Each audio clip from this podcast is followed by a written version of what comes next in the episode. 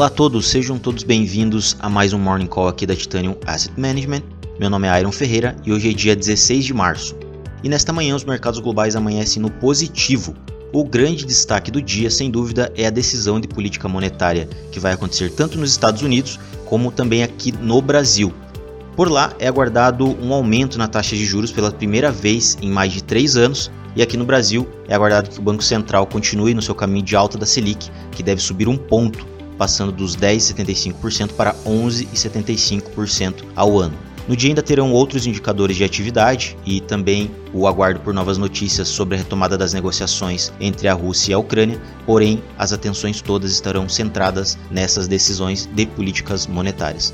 A abertura na Europa foi positiva, os futuros em Nova York operam em alta e já o dólar opera em queda contra a maioria das divisas principais e o índice VIX de volatilidade apresenta queda de aproximadamente 5%, sinalizando aí o bom humor dos investidores, pelo menos no início é, desta quarta-feira. Falando um pouco de mercado cripto, que foi bem movimentado nas últimas 24 horas, é, com o Bitcoin subindo aí aproximadamente, chegando a subir 8% na noite de ontem, um salto aí que levou o Bitcoin que estava ali operando na região dos 39.100 levou o Bitcoin para 41.700 dólares aproximadamente em 30 minutos para logo em seguida retomar aí a, a, região dos 39 mil em um movimento de clara volatilidade. Neste momento, o Bitcoin é negociado com alta de 5% é, a 40.500 reais. Essa variação abrupta de quase aí 8% que levou o Bitcoin a se movimentar bastante nas últimas horas pode ter sido ocasionada por alguns drivers. Aí. É, nas últimas horas tivemos aí o Mark Zuckerberg é, confirmando que em breve poderemos ter aí e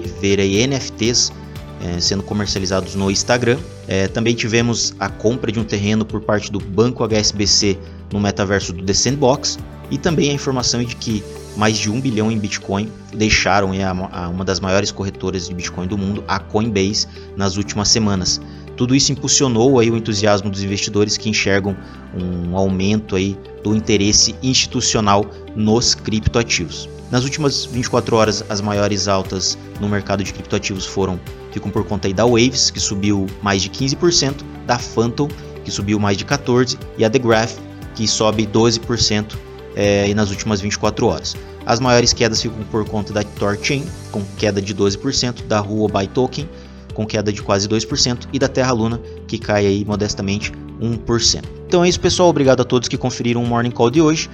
Voltamos em breve com maiores informações.